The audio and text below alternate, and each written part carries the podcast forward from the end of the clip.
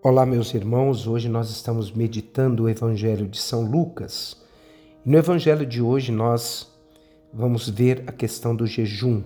O jejum é algo sagrado, antigo, que veio desde Moisés até o povo judeu e que chegou até nós nos dias de hoje. E hoje há uma discussão entre os discípulos de Jesus e os discípulos uh, e os fariseus e os próprios discípulos de João Batista, tanto os discípulos de João Batista quanto os fariseus jejuavam, e quanto já os discípulos de Jesus não jejuavam. Qual é a, a diferença que havia naquele momento? Bom, o jejum ele sempre teve o sentido de aguardar a vinda do Messias, de esperar a vinda do Senhor. Mas não haveria sentido nenhum, já que os discípulos de Jesus já estavam com o próprio Jesus. Jesus já estava no meio de nós. Os discípulos já estavam com Jesus e com isso, Jesus cria também controvérsias nesse momento. Por quê? Porque ele se coloca como o Messias enviado de Deus. Para nós entendermos o que significa hoje jejuar, né? é privar-se de alguma coisa, é renunciar a algo é ter um autocontrole físico. E o jejum ele tem o sentido espiritual de ajudar o homem, tanto espiritualmente quanto fisicamente, é claro. E jejuar era para, naquele momento, esperarmos o Messias, que ele chegasse mais depressa. Bem, nós hoje somos convidados a pensar como que eu tenho vivido o meu jejum e como que eu tenho buscado viver uma experiência real de Deus. Um dia Jesus voltará e nós deveremos estar atentos, esperando na nossa vida de oração, esperando ele voltar.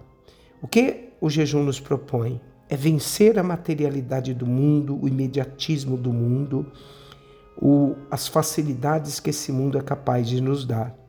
Vencer isso tudo que nos domina, é o que o Evangelho está nos querendo ensinar. Então, o jejum tem o sentido de nos fazer ter um encontro verdadeiro com Deus.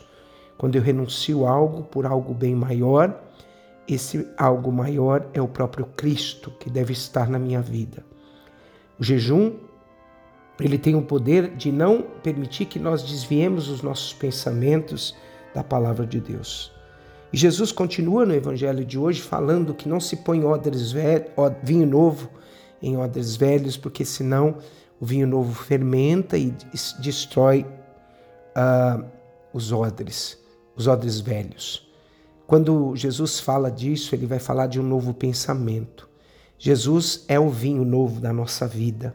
Ele é aquele que vem ao nosso encontro. Ele é aquele que vem dar um sentido para a nossa vida.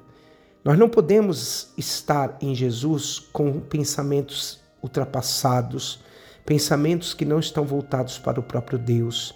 Nós devemos estar espiritualmente abertos para que Deus possa entrar e ser colocado dentro do nosso coração. Enquanto não destruirmos os nossos pensamentos ou os vícios de pensamentos que estão na nossa cabeça, nós nunca viveremos uma experiência verdadeira de Deus. Por isso, o Evangelho fala de nós colocar vinho novo em odres novos. É um homem que deve se renovar para viver uma experiência real com o próprio Deus. Hoje, talvez o questionamento mais importante que nós deveríamos fazer é esse: quais são os odres velhos que eu preciso abandonar na minha vida para viver uma experiência linda de Deus? Quais são uh, todos os pensamentos arcaicos, ultrapassados de fé que eu devo abandonar para viver uma experiência de Deus? Que eu me renove nesse momento, nesse instante, para receber o próprio Deus que quer vir e habitar em meu coração. Que Deus nos abençoe. Abençoe-vos o Deus Todo-Poderoso, o Pai, o Filho e o Espírito Santo. Amém.